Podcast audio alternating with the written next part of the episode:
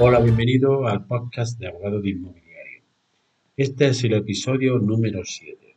Soy José María Luque, de abogadoinmobiliario.com, creador y editor de este podcast, en el que en el día de hoy vamos a hablar de inversión en vivienda y de otras cuestiones relativas al ámbito inmobiliario que pueden ser de vuestro interés. Empezamos con los temas previstos para hoy. ¿Es un buen momento para invertir en vivienda? Pues bien, esta pregunta hace unos días que me la hicieron unos clientes y era si compraban ahora una vivienda como inversión o si esperaban algunos meses por si los precios bajaban. La verdad es que es una pregunta difícil de responder, porque la incertidumbre económica y la falta de seguridad jurídica nos está llevando a una situación en la que es complicado acertar cualquier predicción económica o de inversión. Evidentemente, esta persona no quiere comprar una vivienda de obra nueva. Aquí no va a haber problemas porque la oferta actual es muy inferior a la demanda. En la vivienda de segunda mano sí se espera que haya un descenso de ventas. Según muchos analistas, rondará el 20% de aquí a final de año. La causa de este descenso es la suma de muchos aspectos, la inflación, la subida de tipo de interés, la dificultad de acceder a un préstamo hipotecario, la incertidumbre que hace que la gente se entregue a la hora de comprar vivienda, pero por otra parte surge la siguiente cuestión. Si no invierto en vivienda, ¿en qué invierto? Este es el reverso de esta cuestión. ¿En qué, se puede, en qué puede invertir un pequeño ahorrador? Fondos de inversión, acciones, empresas, etcétera todas ellas muy arriesgadas y también con una gran incertidumbre. Al final, el consejo que le di a este cliente es que si dispone del capital necesario, no necesita financiación, es un buen momento para invertir, pero sin prisa y esperando encontrar una buena oportunidad a la que se le pueda obtener la rentabilidad adecuada. El segundo de las cuestiones que voy a tratar hoy es la venta de vivienda y la inversión. Es frecuente vender la vivienda habitual para proceder a la compra de otra vivienda, hecho que se ha incrementado después de la pandemia del COVID, la gente quiere viviendas más grandes, más luminosas, con balcón, terraza, jardín, vivienda aislada, pareados, etc. La ley tributaria reconoce una exención cuando se compra una vivienda, se vende, perdón, se vende la vivienda y se compra otra vivienda pero deben de darse los siguientes requisitos. Primero, que haya ganancia patrimonial y para que ésta la tribute, tiene que cumplir estas condiciones. Uno, solo para vivienda habitual. Es decir, que se venda una vivienda habitual y que se compre otra vivienda habitual. El segundo de los requisitos es que la ganancia de la venta tiene que reinvertirse en los dos años desde la fecha de la venta también es posible que sea los dos años anteriores, si ya se compró la vivienda con ahorros propios, se puede aplicar esa deducción. ¿Qué pasa si la nueva casa que se compra es más barata que la que has vendido? Evidentemente, la parte que utilizas para la compra no tributa, pero el resto del dinero sí tributa como ganancia patrimonial. Por tanto, eh, la reinversión de la, de la ganancia obtenida con la venta de la vivienda habitual para comprar otra. Es una operación fiscal que puede suponer un gran ahorro para el contribuyente, ya que la tributación por ganancia patrimonial tiene un tipo que arranca en el 19% y llega en escala al 21, 23 y hasta el 26% que se ha incluido para la renta para las ventas y transmisiones que se hagan este año 2022. Te recuerdo que puedes seguirme en mi página web abogadoinmobiliario.com donde publico posts con más periodicidad y además tengo una, te puedes suscribir a mi lista de email donde mando un email con consejos diarios sobre el ámbito del derecho inmobiliario. Siguiendo con el tema del podcast de hoy, voy a tratar dos asuntos relacionados con el arrendamiento. El primero de ellos es el derecho de adquisición preferente. En el caso de venta de una vivienda que esté arrendada, el arrendatario tiene derecho de adquisición preferente sobre la misma. Pero este es un derecho renunciable y por tanto las partes pueden pactar el contrato de arrendamiento la renuncia por parte del inquilino al derecho de adquisición. Si no se establece de forma expresa la renuncia, es decir, por escrito y que no el contrato, el inquilino podrá ejercitar su derecho en la forma y condiciones que establece el artículo 25 de la Ley del Arrendamiento Urbano. En caso de que no se le hubiera comunicado la venta, el inquilino también tiene el conocido como derecho de, tanteo, en el que se le comunica, y en caso de haberse realizado esta comunicación, tendrá el conocido como derecho de retrato, que podrá ejercitarse conforme a lo previsto en el artículo 1518 del Código Civil. Es decir, que este derecho es preferente, salvo el derecho de retrato reconocido al condueño de la vivienda o al retrato convencional que figurase inscrito en el registro de la propiedad a la hora de formalizarse el contrato de arrendamiento. Por último, tiene que saber la persona que vende una vivienda que el registrador de la propiedad no va a escribir la venta de una vivienda arrendada si no se han realizado las comunicaciones previstas en la ley. Mi consejo para los arrendadores de vivienda es que al formalizar el contrato de arrendamiento incluyan de forma expresa la cláusula de renuncia del derecho a adquisición preferente, porque así se van a evitar problemas y se van a evitar todo el tema de comunicaciones que tienen que hacer al inquilino respecto a este aspecto. El otro de los aspectos relacionados con los arrendamientos de los que voy a hablar es cuál es la duración mínima de un contrato de alquiler para vivienda habitual. Otro día, una persona que quería alquilar un piso para vivienda habitual me preguntó cuál era la duración mínima que tiene que cumplir el contrato. Porque, como sabéis, es muy normal que se abre de la duración por la parte del eh, inquilino.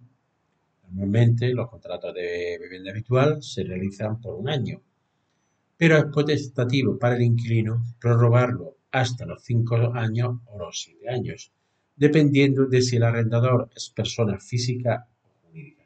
Es decir, el inquilino puede estar cinco o siete años. Pero ¿cuál es el tiempo mínimo que tiene que estar este inquilino?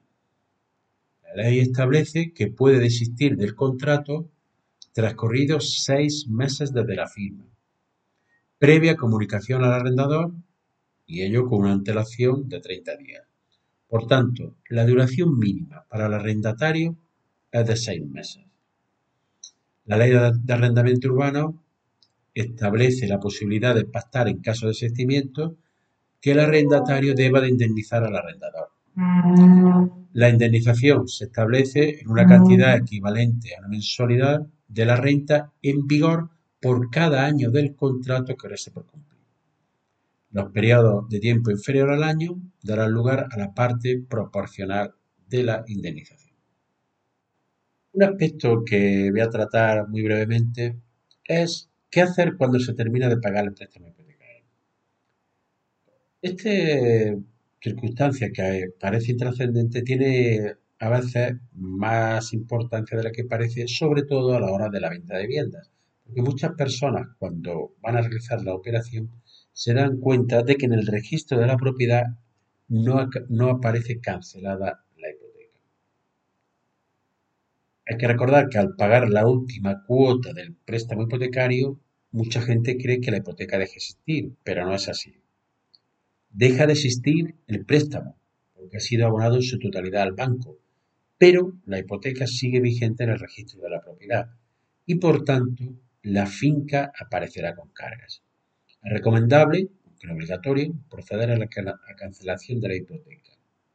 ¿Cómo se realiza? Es lo que voy a explicar a continuación. En primer lugar, debemos solicitar al banco un certificado de que el préstamo está totalmente pagado. Con este certificado acudiremos a una notaría para que realice la escritura de cancelación de la hipoteca, que debe ser firmada por un apoderado del banco Por ello es recomendable acudir a la notaría que nos indique el banco porque allí tendrán normalmente los poderes de esta persona que va a. Una vez realizada la escritura, hay que retirarla de la notaría y presentarla en el registro de la propiedad para que se proceda a la cancelación de la hipoteca. Estos pasos debe de abonarlo la persona pero no son muy costosos, viene a costar poco más de 200, sobre 200 euros porque están tasados sus aranceles. Si no se realiza esta cancelación de la hipoteca, va a permanecer vigente en el registro de la propiedad y la finca siempre aparecerá con cargas. La hipoteca también se puede extinguir con el paso del tiempo, pero deben de transcurrir 20 años desde la fecha de terminación del préstamo y en ese caso sí se puede cancelar mediante una instancia presentada en el registro de la propiedad.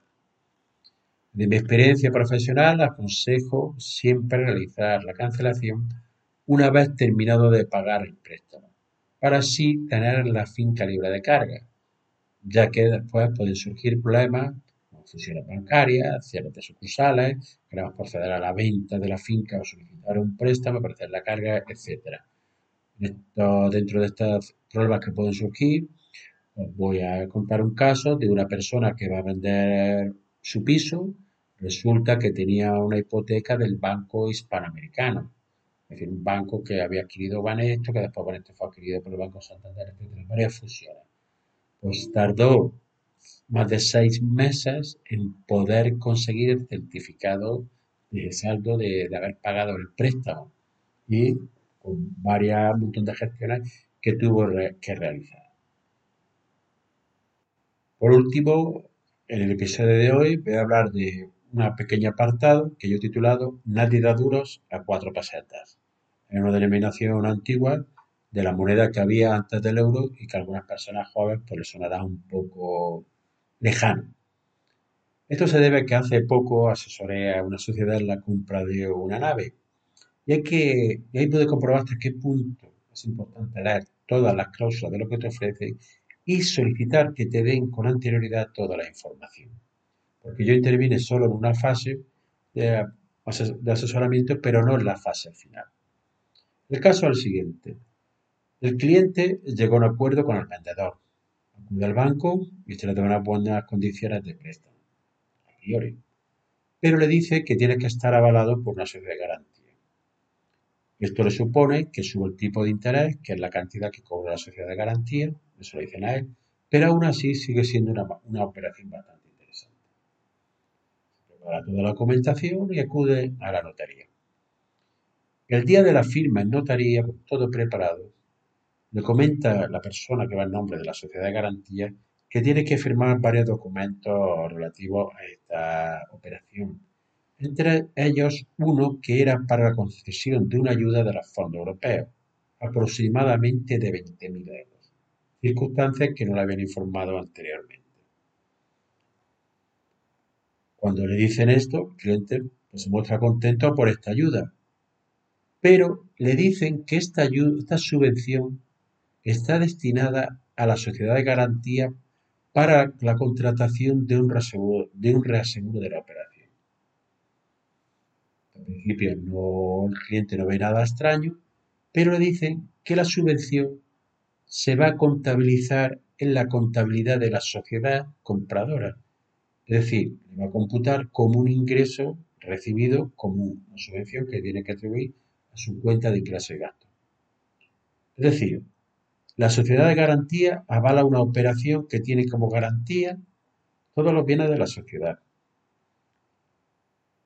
que, va a hacer realizar la operación de compra. El bien que garantiza el préstamo hipotecario, es decir, una nave. Y además, quieren hacer un reaseguro con una cantidad de una subvención destinada a la compradora y que además esta debe declarar como recibida. Riesgo cero para la sociedad garantía, tiene todas estas operaciones, pero el coste que le habían dicho al cliente se ve incrementado exponencialmente porque va a declarar un ingreso que no recibe y que tiene que computar luego en su impuesto social. Evidentemente, el cliente en ese momento mostró una gran extrañeza y un gran enfado y la operación no se firmó. Se fue a otro banco y a las dos semanas se estaba firmando la compraventa. Evidentemente, como decía mi abuelo, nadie da duros a cuatro pesetas. ahí el título de este último apartado. Y como siempre insisto, las operaciones hay que estudiarlas en todas sus cláusulas, especialmente aquellas que son a largo plazo como un préstamo hipotecario, ya que el ahorro puede ser considerable y las condiciones tenerlas siempre con anterioridad y no que no las presenten el día de la firma. Con esto eh, hemos llegado, llegado al final del episodio de hoy. Espero que te haya gustado y te pueda ser útil alguno de los consejos que te he dado y nos vemos en un siguiente episodio. Que pases un gran día.